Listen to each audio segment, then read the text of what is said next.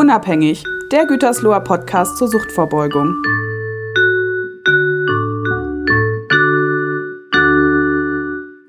Herzlich willkommen zu einer neuen Folge von Unabhängig, dem Gütersloher Podcast zur Suchtvorbeugung. Inzwischen Folge 25 und heute soll es um, wie, um die Frage gehen, was kann uns denn vielleicht helfen, um abstinent zu werden, abstinent zu bleiben, was kann uns schützen, was kann uns stabilisieren. Und eine zentrale und wichtige Funktion ist so etwas wie Beschäftigung, wie Sinn oder ist auch so etwas wie wie das Engagement in der Selbsthilfe. Und auf diese ganz vielen Aspekte, die dahinter stecken, wollen wir heute so ein bisschen eingehen. Euch wieder keinen Vortrag ähm, zumuten, sondern haben uns auch dazu wieder einen sehr interessanten Gast eingeladen. Da freuen wir uns auch wieder sehr drüber, dass dieser Gast Ja gesagt hat und jetzt hier bei mir in unserem Studio, wenn man so will, sitzt, um uns so ein bisschen was über die Bedeutung von ehrenamtlichem Engagement und auch von Sucht-Selbsthilfe so ein bisschen zu berichten und zwar aus der Praxis weil er, und so viel darf ich soweit schon mal vorweg sagen, sich in den letzten Jahren, eigentlich seitdem ich in der Suchthilfe hier beruflich tätig bin, sich auch einen Namen hier im Kreis Gütersloh gemacht hat und auch sich da sehr engagiert in diesem Feld. Soweit erstmal. Vielleicht für diejenigen, die noch nicht so viel mit Sucht Selbsthilfe anfangen können, einmal so eine kurze Erklärung, äh, was wir unter Sucht Selbsthilfe verstehen. Mein Gast darf mich nachher gerne korrigieren, wenn er äh, was anderes darunter versteht. Suchthilfe oder Sucht Selbsthilfe ist nach der deutschen Hauptstelle für Suchtfragen einmal zitiert, ist ein freiwilliger, überwiegend ehrenamtlicher Zusammenschluss von Betroffenen und Angehörigen im Bereich der Suchthilfe als eine Säule der Suchthilfe. Ähm, Ziel der Sucht-Selbsthilfe ist es, dass die Abhängigkeitsproblematik für die Betroffenen zu überwinden. Und Aufgabe der Sucht-Selbsthilfe ist es damit halt auch wieder, in Klammern, soziale Kontakte und neue Perspektiven zu finden, sowie die Isolation und Ausgrenzung zu überwinden. Jetzt verbindet man, untersucht Selbsthilfe wahrscheinlich irgendwelche Bilder, aber die wollen wir einmal nachher überprüfen, wie wir heutzutage Sucht Selbsthilfe verstehen können oder etwas weiter gefasst, wie äh, es einem Selbstbetroffenen, aber auch Angehörigen helfen kann, sich ehrenamtlich zu engagieren und sich einzubringen in dem Moment. Und dass es verschiedenste Vorteile haben kann, sich ehrenamtlich zu engagieren, glaube ich, kann heute auch oder soll heute auch ein wenig deutlich werden. Bevor wir darüber gleich aber ins Detail einsteigen, würde ich gerne euch einmal unseren heutigen Gast einmal näher vorstellen. Wie gesagt, er engagiert sich seit Jahren in der Selbsthilfe, hat verschiedenste Wege und Angebote mit aufgebaut und begleitet, äh, auf die wir heute noch ein bisschen eingehen wollen. Aber bitte stellen Sie sich einmal gerade selber vor, wer sitzt hier bei mir? Genau, hallo Herr Riemeyer, hallo liebe Zuhörer, Christian Dorn, das bin ja ich. Ich bin ja lange, wie schon erwähnt, in der Selbsthilfe tätig. Äh, in der Sucht- und Psychiatrie-Selbsthilfe seit 2008. Ähm, da habe ich meine erste Selbsthilfegruppe gegründet, habe daraufhin verschiedene Initiativen mitbegleitet oder mitgegründet, hab ähm, dann war so in Vereins äh, war in Vereinswesen tätig oder bin noch in Vereinswesen tätig, habe ja die eigene Körperschaft gegründet, also mit meinen mit meiner Selbsthilfegruppe bin natürlich, wie man das schon unter Selbsthilfe versteht, selber betroffen, aber seit sehr langer Zeit dann doch abstinent. Äh, nicht über zehn Jahre. Hab jetzt äh, natürlich, ich habe eine Familie gegründet, äh, mit der Selbsthilfe, von der Selbsthilfe unterstützt, die mich ja immer wieder in der Bahn gehalten hat und kenne hier doch im Rahmen der Psychiatrie, Sucht, Selbsthilfe, kenne ich hier Land und Leute, wie man so schön sagt. Und wahrscheinlich kennen Sie auch Land und Leute, sind Sie auch bekannt. Dem einen oder anderen, dem ist bestimmt auch schon mal das Sucht-Selbsthilfeblatt äh, in die Finger gekommen, der sich hier bewegt. Und wenn man da guckt, irgendwie im Sinne, verantwortlich im Sinne der Redaktion, findet man jetzt zum Beispiel auch Ihre Namen genau. da drauf. Ja. Bevor wir darauf einsteigen, irgendwie, eine ähm, haben wir auch hier wieder, hätte ich drei Satzanfänge oder drei Gegenüberstellungen Ihnen vorbereitet. Sie kennen das Spiel. Sie haben das schon so ein bisschen mitbekommen, wie das bei uns aussieht. Und die würden wir Ihnen auch einmal zur Verfügung stellen. Können wir damit loslegen? Wir können loslegen, ja. Okay. Küste oder Berge? Wo wollen Sie lieber sein? Küste. Dieser Mensch hat mich bislang sehr beeindruckt. Wer ist er? Genau, ich bin ja jetzt Vater geworden vor gut ein Jahr und äh, meine Tochter gibt mir sehr viel Kraft und ich freue mich auch, dass ich jetzt noch mal als Vater einen Menschen äh, oder meine Tochter aufwachsen sehe. Genau. Sehr prägend das Gefühl, Vater zu werden. Das kann ich nachvollziehen. Ich bin selber Vater von zwei Töchtern, von daher kann ich das gut nachempfinden und was oder habe vielleicht eine Idee, wie was was was Sie damit meinen. So, jetzt sind Sie, sind wir hier im Kreis Gütersloh. Wenn Sie erklären müssten, was typisch für unsere Region ist, für den Kreis Gütersloh ist, wie würden Sie erklären, wo kommen Sie her? Ja, Oder Kreis- weg, wie wir bei uns sagen. Kreis Gütersloh, das ist gut, da bin ich ja schon mein Leben lang ansässig. Ich kenne ja dieses kleine, ich bin ja früher da in Mastolte, habe ich äh, die ersten drei Lebensjahre verbracht, dann Zentral Gütersloh, jetzt bin ich ja in Steinhagen ansässig. Gütersloh hat in den letzten Jahren sein Gesicht so ein bisschen gewandelt, wird immer mehr zu Großstadt mit äh, Großstadtproblemen wie Verkehr, Kriminalität, Drogen. Aber der Kreis Gütersloh hat auch sehr viele charmante kleine Dörfchen drumherum liegen, wo es immer wieder schöne Sachen zu entdecken gibt, ganz weltlich sein kann, äh, wo, wo man halt historische Sachen sehen kann, wo man auch wirklich Ausflüge schön machen kann. Gütersloh, hier gibt's ja keine Berge, keine Küste, die sind sehr bodenständig. Und äh, natürlich sitzen hier auch die Wirtschaftsriesen, äh, die, die natürlich auch so ein bisschen äh, Kapi oder sehr viel Kapital hier in die Stadt bringen. Also Gütersloh hat viele Gesichter und das so in ein, zwei Sätzen hier zusammenfassen, das ist natürlich schwierig. Äh, aber ich kann sagen, dass Gütersloh halt ähm, auch unterschiedliche Gesichter hat. Es äh, ist die Natur einerseits, aber es ist auch das wirkliche Stadtleben hier in Zentralgütersloh. Ja. Also jetzt sind wir in Reda, aber in Zentralgütersloh ist ein richtiges Stadtleben mit einer Stadt, die immer weiter wächst, ja. Lassen Sie uns ein bisschen, heute wollen wir uns über Selbsthilfe und über ehrenamtliches Engagement ähm, unterhalten, aber lassen Sie uns oder lassen Sie den Zuhörern noch so ein bisschen die Möglichkeit geben zu verstehen, was Sie mit Suchthilfe zu tun haben oder mit dem Thema Suchtmittelabhängigkeit zu tun haben. Wenn sich jemand so über Jahre in dem Themenfeld engagiert, dann braucht es da einen gewissen Motor dafür. Sie sagten gerade schon, Sie haben eine eigene Geschichte. Ähm, Vielleicht können Sie für die Zuhörer das noch so ein bisschen einordnen. Woher kommt Ihr Motor? Genau. Ich bin ja erkrankt an einer posttraumatischen Belastungsstörung und äh, die hat halt vor allen Dingen auch zu einer großen Cannabis-Abhängigkeit geführt. Ich habe auch ein bisschen mit anderen Drogen experimentiert, aber es war vor allen Dingen Cannabis, was ich sehr exzessiv konsumiert habe, auch morgens konsumiert habe, den ganzen Tag über konsumiert habe.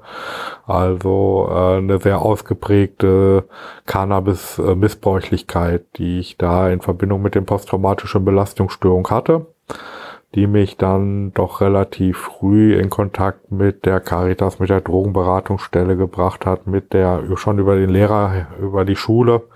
Da war ich noch unter 18, dann äh, in den psychiatrischen Bereich, wo ich dann auch äh, die ersten Aufenthalt früh, früh hatte und äh, da dann auch immer mehr den Weg gefunden habe Richtung gesunden Leben, Richtung Abstinenz.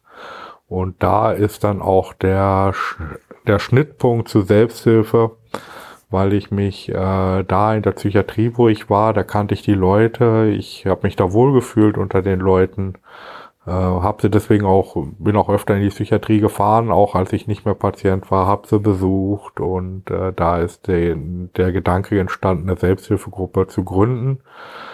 Und das wurde auch gemacht 2008 durch äh, Unterstützung der BIX natürlich, der Bürgerinitiative für Inform Bürgerinformation für Gesundheit und Selbsthilfe Kontaktstelle des Kreis Gütersloh. Das hat einen wahnsinnig komplizierten Namen. Ja, das BIX. stimmt.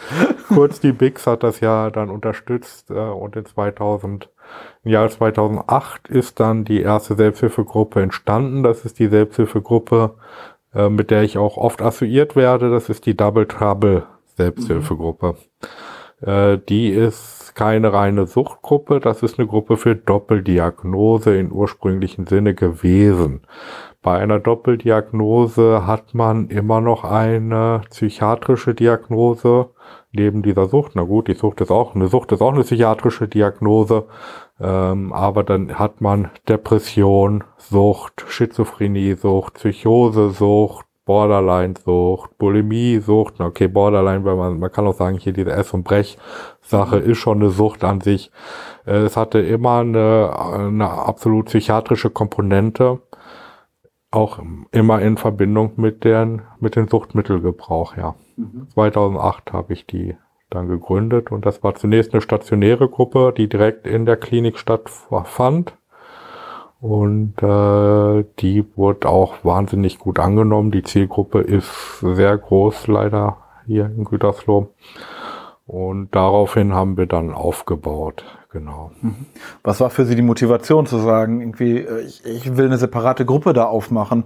Ähm, theoretisch, wenn man so reinguckt, es gibt ja vom Kreis Gütersloh gibt es ein Heft raus aus der Abhängigkeit. Da sind ganz viele Selbsthilfegruppen ja auch aufgelistet. Fast jede Kommune hat mehrere Selbsthilfegruppen. Wo was, was war für Sie der Motor zu sagen, ich mache mit Double Trouble eine, eine, eigene auf? Ja, es war, es war eine freundschaftliche Verbindung ja schon da zu den Mitpatienten. Mhm. Und das Ganze brauchte ein Forum. Mhm. So, und dieses Forum konnte ja nicht auf Dauer ein Raucherraum in der Klinik sein, äh, dieses Forum äh, muss natürlich ein geschützter Rahmen sein, wo wir dann auch für uns selber dann die Entscheidung treffen können. Und da die Idee, eine Selbsthilfegruppe zu gründen, ist, war nicht unbedingt naheliegend, muss ich sagen. Aber wenn man mir gesagt hat, es gibt auch Selbsthilfegruppen, gründet doch eine, wenn ihr sowieso schon zusammen sitzt, ist das ein absolut korrekter und richtiger Weg gewesen, eine Selbsthilfegruppe zu gründen, ja. Mhm. Also die mussten, wir mussten das halt ja nicht neu erfinden, weil die, wir uns ja schon kannten. Also da gerade in der Klinik, ja in der Psychiatrie-Szene, Suchtszene, äh, man läuft sich mal weg, man kennt sich, man trifft sich wieder in den verschiedenen Anlaufstellen, in der Klinik etc. Und daher ist ja schon eine Verbunden, Verbundenheit da. Mhm. Und äh, da musste halt nicht, da musste ich halt nicht äh, wie andere Selbsthilfegruppen von null anfangen und sagen, jetzt muss ich erstmal Leute finden, muss Flyer drucken, um Leute zu finden, weil wir waren ja schon freundschaftlich verbunden, haben uns durchaus getroffen, mal auf eine Limo oder einen Kaffee und dann halt ein fließender Übergang zur Selbsthilfegruppe in stationärem Bereich zunächst, genau. Mhm. Also du warst nur noch der nächste kleine Schritt, dann zu sagen, komm, lass uns weiter irgendwie im Kontakt miteinander bleiben und ja, äh, von der Clique, die äh, gemeinsam abhängt, mhm. äh, hin zu einer Selbsthilfegruppe war tatsächlich für mich ein kleiner Schritt, ja. Mhm. Ich hatte ja am Anfang so ein bisschen was äh, beschrieben, was eine Selbsthilfegruppe laut Deutsche Hauptstelle für Suchtfragen ausmacht. Wenn Sie für sich einmal beschreiben würden, was ist für Sie Selbsthilfegruppe? Was macht Selbsthilfe, Engagement in der Selbsthilfe aus? Gut, Selbsthilfe äh, gibt es ganz unterschiedliche Sachen. Engagement in der Selbsthilfe ist ja absolut wichtig, dass die Betroffenen halt, äh, es hat etwas, was die fachlichen Stellen niemals leisten können so in diesem Sinne. Nämlich ein Austausch nur unter Betroffenen, wo Betroffene Entscheidungen äh, treffen, wo auch wahnsinnig viel Potenzial drin steht in Sachen Patientenvertretung, dass wir dann überlegen, was, äh, was wir wollen, was, was äh, Patientenrecht ist. Das ist ein Aspekt. Der andere ist natürlich der Austausch, das, äh, wie man da mit der Krankheit umgeht, den Einzelnen, der auch eine sehr große Hilfestellung sein kann und immer ergänzend ist zu einer fachlichen Beratung. Und Selbsthilfegruppen gibt es ganz viele, ganz unterschiedliche, die arbeiten auch unterschiedlich. Also kann man da jetzt äh, würde ich jetzt mal nicht äh, so sagen, dass eine Selbsthilfegruppe so und so auf jeden Fall ist.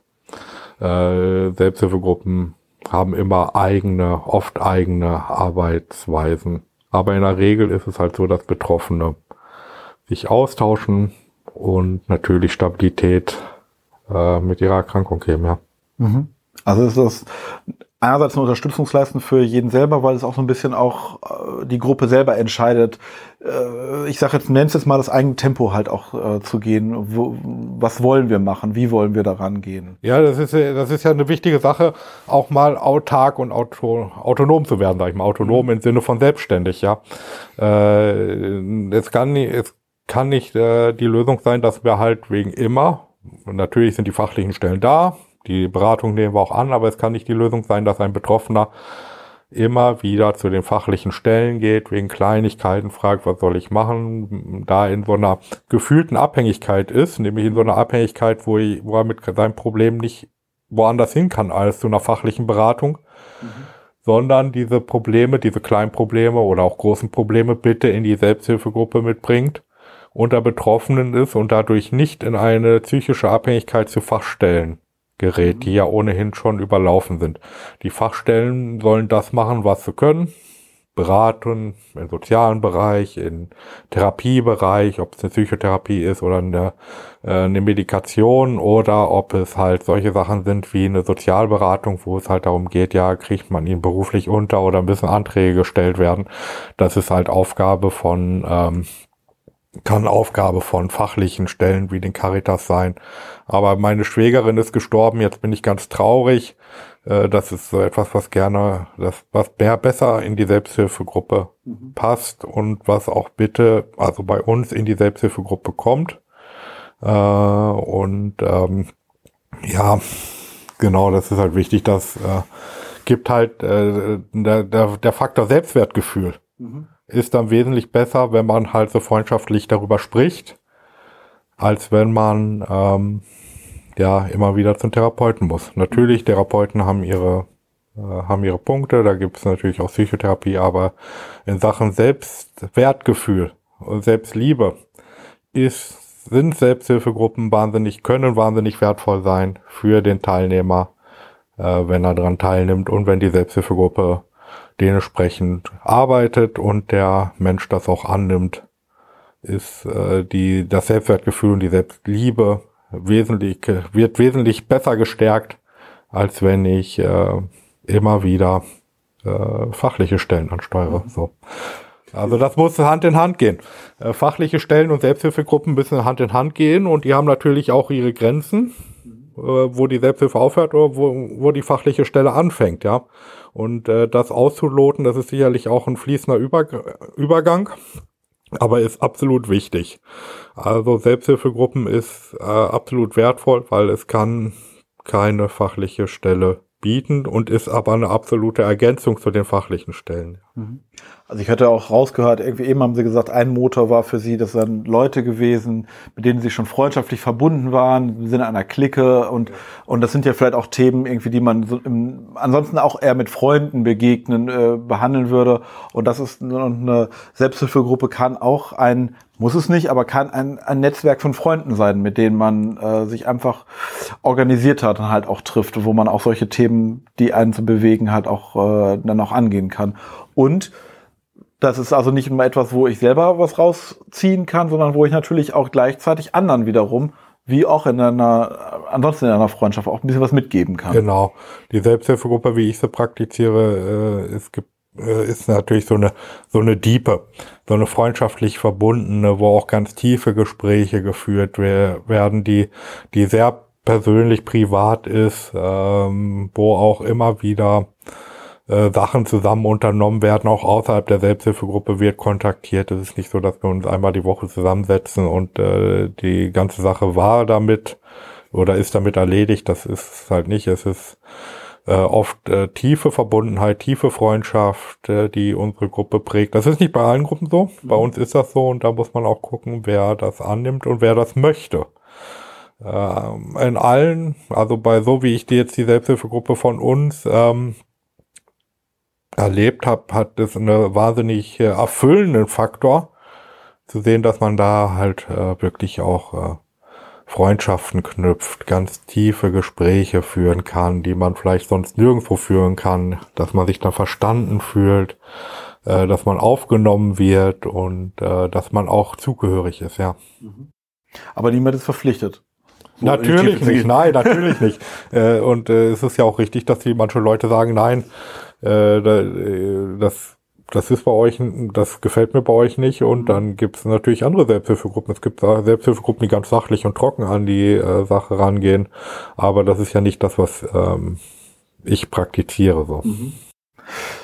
Jetzt ist das ist dieses Engagement in der Selbsthilfe, und damit meine ich ja auch zu sagen, ich übernehme da mal was, ich übernehme mal ein Projekt oder ich übernehme eine Leitung oder sowas, immer auch ein Teil von einer Art von Ehrenamtlichkeit irgendwie. Was würden Sie sagen? Welchen, äh, welchen Vorteil, welchen Gewinn ähm, hat es, wenn ich mich als ehemaliger oder als Selbstbetroffener in einer, in einer Selbsthilfe oder anders ehrenamtlich engagiere? Welchen, wenn Sie jetzt eine, äh, welchen Vorteil habe ich davon, Ihrer Meinung nach? Ehrenamtlich ist halt wertvoll für die gesellschaftliche Einbindung. Also wenn man in der, äh, natürlich, wenn man stabil, krank, stabil ist mit seiner Erkrankung, kann man überall Ehrenamt machen. Da kann man ins Tierheim gehen, wenn einem vielleicht die Hunde ganz gut gefallen, wenn das auch eine Art von Therapie ist, oder in Altenheim das hat eine gesellschaftliche Einbindung.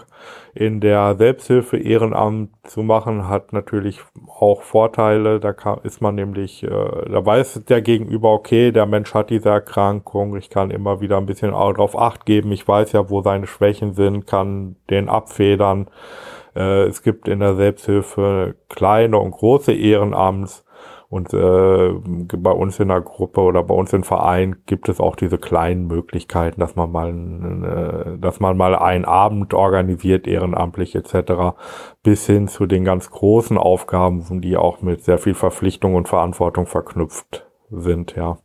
Äh, dieses ehrenamtliche Engagement ist auch wieder etwas, wodurch ich mich selber ein bisschen behaupten kann oder die Leute, die das machen, sich ein bisschen behaupten kann und sagen, jetzt habe ich hier was geschafft und das kann mir keiner mehr wegnehmen. Also ich höre schon eindeutig raus, also Selbsthilfe und dann würde ich hundertprozentig unterschreiben, ist nicht nur eine wichtige, wichtige Säule in einer, in einer Suchthilfe, weil diese Aufgaben erfüllen kann, die äh, das professionelle System, sei es jetzt Therapie, Beratung oder was es auch immer auch gibt, nicht erfüllen kann. Ähm, was würden Sie sagen? Was ist, äh, welche Bedeutung würden Sie der, dem ehrenamtlichen Engagement noch zusprechen? Warum brauchen wir das? Ja, äh, einmal braucht die Gesellschaft diese, braucht, nimmt die, braucht die Gesellschaft das wirklich. Äh, Leute, die ehrenamtlich tätig sind für Sachen, die sonst nicht gemacht werden. So. Mhm. Und wenn ich als Betroffener das übernehme, habe ich in dem Moment eine Position, die die Gesellschaft braucht es ist nicht eine Beschäftigungstherapie, die sie mit mir machen, damit ich mich, äh, damit ich irgendwie äh, keine Langeweile habe. Es ist eine Sache, wo ich, äh, wo die Gesellschaft wirklich sagt, danke, gut, dass du da bist und hier ist auch bitte dein Platz. Ähm, das ist ein wahnsinniger Vorteil bei ehrenamtlichen Engagement, vor allen Dingen für Menschen, die vielleicht erkrankt sind und auch im Berufsleben manchmal ganz große Schwierigkeiten hatten, äh, auch Stellen zu finden, Stellen zu halten äh, wirklich dann eine Position zu kriegen, die ähm, die freier ist, wo man sagen kann, okay, ich mache halt die Stunden, die ich schaffe, was du halt äh, so bei einem regulären Arbeitsvertrag nicht machen kannst, dann machst du die Stunden, die auf dem Vertrag stehen und bitte nicht weniger, sondern wirklich auch sagst, ich mache das, so wie ich Spaß habe, so wie ich mich wohlfühle und so wie ich gebraucht werde. Ich habe das dann, äh, ich, ich werde gebraucht und kann das auch leisten. Äh, das ist ja im Berufsleben manchmal anders. Da wird man gebraucht und kann es nicht leisten. Und ich habe die Erfahrung gemacht, dass das wahnsinnig auf Selbstwertgefühl drückt. Und gerade solche Sachen kann man durchs Ehrenamt gut kompensieren, denn dort kann man Stellen leisten und wird auch gebraucht, ja. Mhm. Jetzt verbindet man ja vielleicht, oder der ein oder andere Zuhörer oder Zuhörerin hat vielleicht so ein Bild, sei es aus Filmen oder wo auch immer, aus der Selbsthilfe. Man trifft sich und man äh, einmal die Woche sitzt im Stuhlkreis zusammen und äh, berichtet sich über das, was diese Woche gewesen ist. So kann Selbsthilfe sein, das kann ein Teil von Selbsthilfe sein, aber vielleicht können wir einfach mal so ein bisschen beschreiben, welche Erfahrungen haben Sie gemacht? Aus, äh, äh was macht was kann Selbsthilfe noch sein? Also Selbsthilfe kann ja, kann ja verschiedenste Facetten hatten, haben. Also ähm, ich hatte eben schon gesagt, irgendwie die Selbsthilfegruppe ist das eine. Sie stehen auch noch für ein Blatt, das Freie Selbsthilfeblatt, äh, auch rein ehrenamtlich organisiert und äh, gestemmt. Was, was, welche Facetten hat Selbsthilfe noch? Ja, wie schon gesagt wurde, Selbsthilfe ist ja auch sowas wie ein Motor äh, de, der Energie entwickelt, die andere, die Sachen entstehen lassen, die halt nicht planbar oder vorhersehbar sind. Das ist manchmal auch wie eine Topfpflanze, die wächst auch kreuz und quer und dann kriegt sie da mal wieder Triebe und da wieder Triebe. Und äh, es ist halt eine Sache, die man halt dann beobachtet und die auch ähm, die halt auch so funktioniert, wie die Gruppe halt sich das überlegt. Und das ist nicht planbar oder nicht vorhersehbar, wie die Gruppe sich das überlegt, dass man sagt, okay, wir machen jetzt eine Patientenzeitung, die das freie Selbsthilfeblatt heißt, äh, eine Zeitung von Psychiatriepatienten für Psychiatriepatienten oder wir machen jetzt einen Ausflug oder wir äh, treffen uns einfach mal so oder wir machen mal einen Kreativabend, wenn dann eine Frau sagt, okay, jetzt machen wir eine kreative Geschichte, ähm, wir malen jetzt alle Bilder oder wir machen mal eine Kunstausstellung. Das sind die Sachen, die alle schon bei uns gelaufen sind und die aber halt so ähm, eine eigene haben, ja, wo man nicht sagen, wo man, wo sich sicherlich keiner mal vor ins Preis, ans Preisbrett gesetzt hat und gesagt, okay, in fünf Jahren machen wir das, in zehn Jahren das und dann weiter, sondern Sachen, die halt ähm, ganz ähm, ja biologisch fast entstehen, ja, unvorhersehbar entstehen durch die Verbindung, durch die gesunde freundschaftliche Verbindung der Selbsthilfegruppen, die sich das überlegt. Mhm.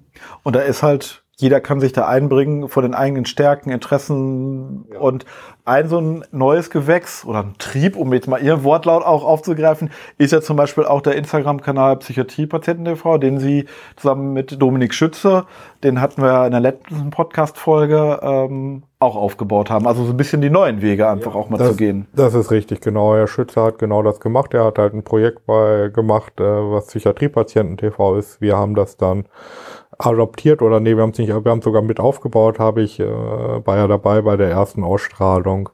Und das ist so ein Beispiel, dass die Menschen zu uns kommen und sagen, ich will das machen. Ich will das machen, ich will jetzt YouTube-Videos machen, ich will die Leute interviewen. Und äh, da haben wir ja in den letzten Jahren die auch die Rechtsfähigkeit aufgebaut, dass wir das unterstützen können, nämlich dass wir uns von den äh, anderen Dachverbänden, Vereinen abgegrenzt haben, was jetzt auch nicht bösartig ist und halt eine eigene, äh, die freie Selbsthilfe gegründet haben, die halt äh, genau für solche Sachen äh, eine Basis ist, ja. Mhm. Eine Basis sein kann und auch immer mehr eine Basis ist und die Leute, die kommen und sagen, wir möchten ähm, wir möchten hier das machen und ich bin natürlich äh, als erster Vorsitzender bin ich ein Mensch, der dann auch immer sagt, danke. Danke, dass ihr kommt. Danke, dass ihr diese Idee mitbringt. Bitte macht das in unserem Namen. Ich tue, wir tun, um das zu unterstützen, weil es klasse Ideen sind. Was brauchen Sie, beziehungsweise was meine ich? Ich meine damit, was braucht Selbsthilfe Ihrer Meinung nach dafür? Was ist, wenn man so eine gesellschaftliche Forderung oder Rahmenbedingung formulieren müsste, was braucht es dafür, damit sowas gelingt, damit es diese Möglichkeiten ausschöpfen kann, ja. die Selbsthilfe?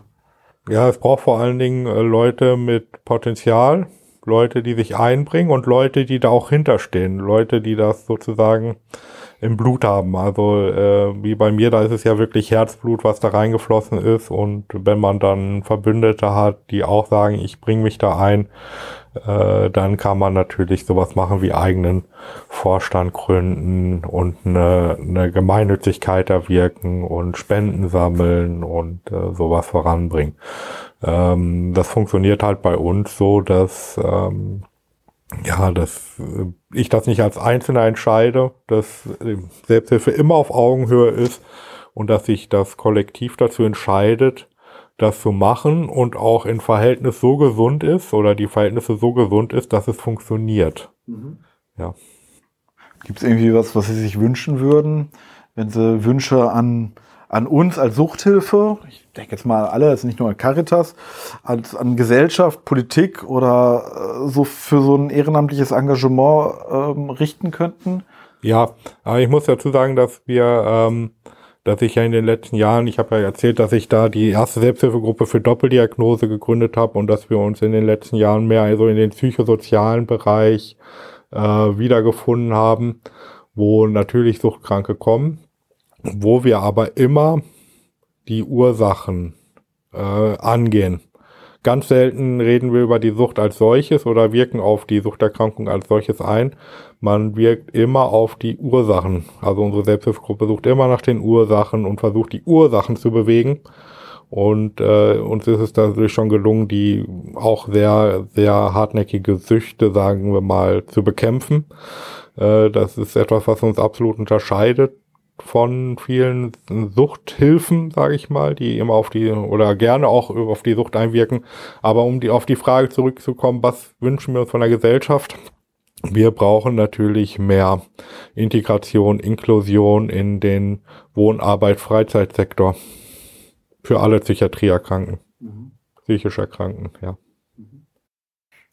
Das heißt also mehr Verständnis auf der einen Seite, mehr Möglichkeiten. Ja, na ja, ja, ja, äh, genau, mehr Möglichkeiten und natürlich auch eine, ein größer werdendes, ähm, eine größer werdende Struktur hinsichtlich der Eingliederung von psychisch Kranken in die Arbeitswelt, in, in die Freizeitwelt. Das hängt ja alles miteinander zusammen, wenn man erkrankt ist und nicht auf dem ersten Arbeitsmarkt äh, tätig werden kann, dann ist natürlich das Geld nicht da. Dann hat man jetzt auch nicht die Auswahl, äh, die große Wohnungsauswahl, die Wohnungsnot ist groß. Äh, über in Gütersloh, die ist ja, wie ich schon erwähnt habe, immer mehr zur Großstadt wird. Und da, da, das fällt ja um wie Dominosteine. Du hast kein Geld, du findest keine Wohnung und an Urlaub ist gar nicht zu denken. Da müssen Möglichkeiten her, wo man sagen kann, ja, jetzt äh, ist man, jetzt kommt der Mensch auf ein zufriedenstellendes Level, der leistet was, der kriegt auch Geld dafür und der ist auch eingebunden. Und natürlich haben wir auch viel mit Alltagsrassismus und Diskreditierung zu kämpfen, ja.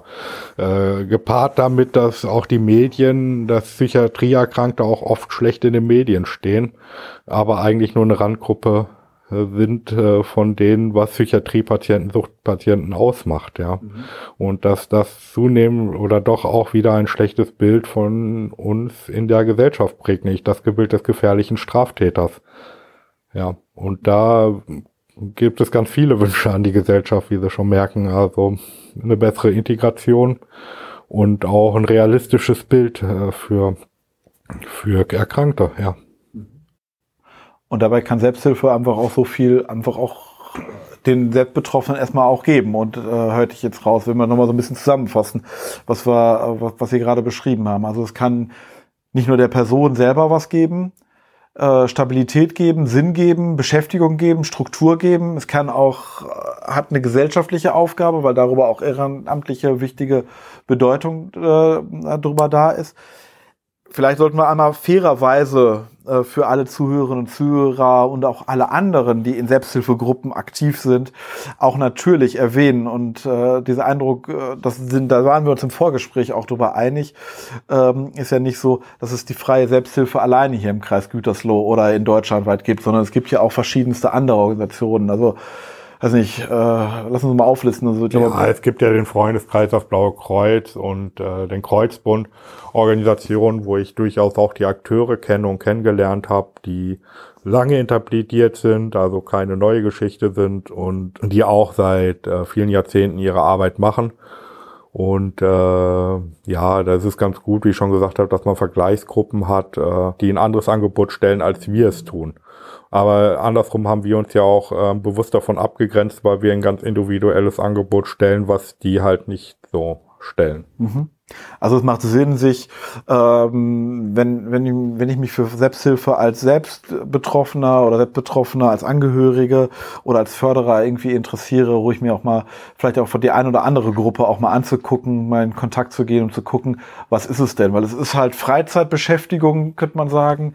Und das soll ja auch Spaß machen und da soll ich mich ja auch wohlfühlen. Also ja, bitte als Interessierter mehrere Selbsthilfegruppen angucken oder wie ich gleich, der äh, ins kalte Wasser springen und selbst eine gründen, ist für die meisten nichts, aber bitte mehrere Selbsthilfegruppen angucken, schauen, wo, wo man sich wohlfühlt. Selbsthilfegruppe ist unsere Bastion, so, mhm. unsere, unsere Bastion, die wir auch bitte verteidigen bis zum Schluss. Mhm. Und wenn ich jetzt sagen will, okay, das ist gut und schön, was Herr Dorn da erzählt, wie komme ich denn mit Selbsthilfegruppen überhaupt in Kontakt? Was würden Sie Interessierten jetzt raten? Wie, wie finde ich den Weg in meine Selbsthilfegruppe? Ja, sicherlich gibt es bei Beratungsbüros wie den Caritas auch Flyer, aber im Endeffekt würde ich hier im Kreis wirklich die BICs ansteuern oder äh, wenn ich nicht aus dem Kreis komme, die Narcos, das sind ja die, äh, die Selbsthilfe äh, Behörden sozusagen und die haben Listen und äh, Vielleicht haben sie Listen oder sie bringen einen unter oder unterstützen einen, dass man eine Selbsthilfegruppe findet, ja. Wir verlinken auch nochmal auf unseren Social Media Kanälen auch nochmal die Kontaktdaten, äh, die gerade erwähnt sind. Was ist die BIX? Das ist ja die äh, Informationsstelle. Bürgerinformation genau. und Kontaktstelle für Gesundheit und Selbsthilfe. Ich hoffe, ich habe es jetzt richtig gesagt.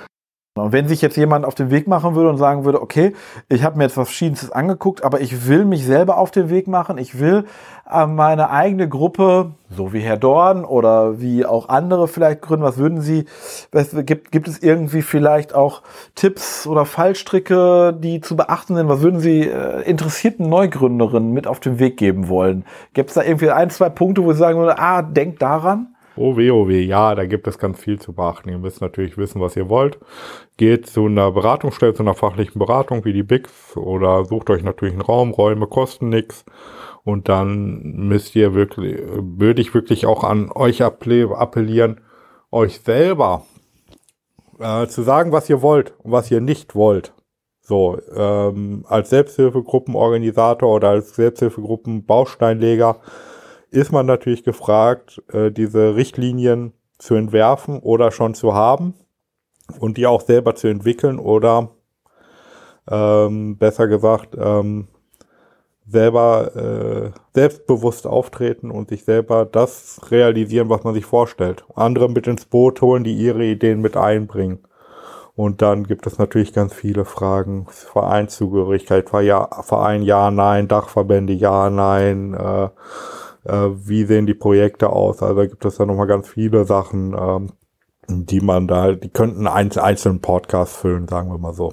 Okay. Aber vielleicht hilft das ein bisschen anzutriggern, ein bisschen anzuteasern, Lust zu machen. Vielleicht hilft das auch zu sagen, ich nehme noch mal Kontakt auf, sei es mit der Bix oder jetzt an dieser Stelle mit Christian Dorn und anderen Selbsthilfegruppen, Erfahrenen, sei es in anderen Dachverbänden oder wie auch immer, um sich einfach auch auszutauschen. Niemand muss ja in die gleichen Fehler tapsen, die andere vielleicht halt doch schon äh, um, umschifft haben an dieser Stelle. Aber ich kann noch mal sagen, was ich ganz charmant finde, sind wirklich kleine Selbsthilfegruppen ohne Verein, ohne Vereinszugehörigkeit. So habe ich ja auch angefangen. Und das ist sehr charmant und bietet äh, einiges an Möglichkeiten. Mhm. Ja. Vielleicht konnten wir mit dieser Folge ein bisschen ja, Lust machen auf der einen Seite, ein bisschen neugierig machen und auch vielleicht auch den Blick auch so ein bisschen erweitern, was Selbsthilfearbeit einfach auch so ein bisschen ausmacht und dass es nicht nur alleine darum gehen muss, wir treffen uns einmal die Woche im Gesprächskreis und ähm, erzählen uns das, sondern dass da ganz viel auch dazu gehört, wo ich mich engagieren kann, wo ich meine Stärken einbringen kann, wo ich auch einen guten Beitrag für die Gesellschaft oder auch für das Thema, was mich bewegt, einfach auch leisten kann. Vielleicht konnten wir damit so ein bisschen Lust machen und Freude machen. Das wäre, glaube ich, damit wäre, glaube ich, ich glaube, wir werden mir da zustimmen, auf jeden ja. Fall ein großes Ziel dieser Folge halt auch erreicht. Haben wir irgendwas vergessen? Müssen wir noch irgendwas erwähnen? Nein, äh, also ich äh, glaube, wir haben jetzt so einigen so schon ganz viel darüber gesagt. Ähm, und ich habe ja auch schon gesagt, dass dieses Thema ja wahnsinnig groß ist. Darüber kann man Bücher schreiben. Aber in Einzelnen würde ich doch wirklich die Betroffenen einladen, Kontakt aufzubauen zu Herr Riemeyer, zu mir, zu der Bix äh, und da dann äh, zu sprechen, wie das in Einzelnen gehen kann, weil es ist ja auch eine individuelle Geschichte. So. Und äh, ich denke, äh, wir werden da jetzt nichts weiter anreißen, sondern wir haben jetzt ganz viele schöne Anstöße gegeben und hoffen, dass natürlich der Mensch den Weg findet, gerne mit Selbsthilfe. Mhm. Und vielleicht konnten wir auch den ein oder anderen Förderer gewinnen, die wichtige Selbsthilfe, Selbsthilfegruppenarbeit auch so ein bisschen zu unterstützen, durch was auch immer, durch welche Ressourcen auch immer. Die örtlichen Gruppen haben da bestimmt Ideen, wo Unterstützung und wie Unterstützung auch vielleicht einfach auch gut aussehen kann. Christian Dorn, ich sage an dieser Stelle vielen herzlichen Dank für das tolle Gespräch. Es war, wie ich finde, sehr sehr bunt, sehr lebendig und ich glaube, ich fand, es ist sehr deutlich geworden, wie Selbsthilfearbeit einfach auch aussehen kann, wie man sich engagieren, engagieren kann. Ich sage Ihnen, aber auch allen anderen, die das jetzt hören und die sich in der Selbsthilfegruppe engagieren, vielen Dank für dieses Engagement. Ohne die Engagement der Ehrenamtlichen in der Selbsthilfe würde in der Suchthilfe viel fehlen in Deutschland. Soweit kann ich auf jeden Fall da sagen. Von daher sind sehr wichtig nicht nur für sich und ihre Abstinenz, sondern auch für alle anderen. Vielen herzlichen Dank. Und allen Zuhörerinnen und Zuhörern da draußen vielen Dank für das Interesse und das Engagement. Und wie immer, wenn es Rückmeldungen gibt, wenn es Themenwünsche gibt, wenn es Fragen gibt, wenn es Kritik gibt, immer her damit. Meldet euch bei uns. Vielen Dank. Ich sage vielen Dank fürs Zuhören, vielen Dank fürs Interesse und tschüss, bis zum nächsten Mal. Tschüss, liebe Zuschauer. Danke.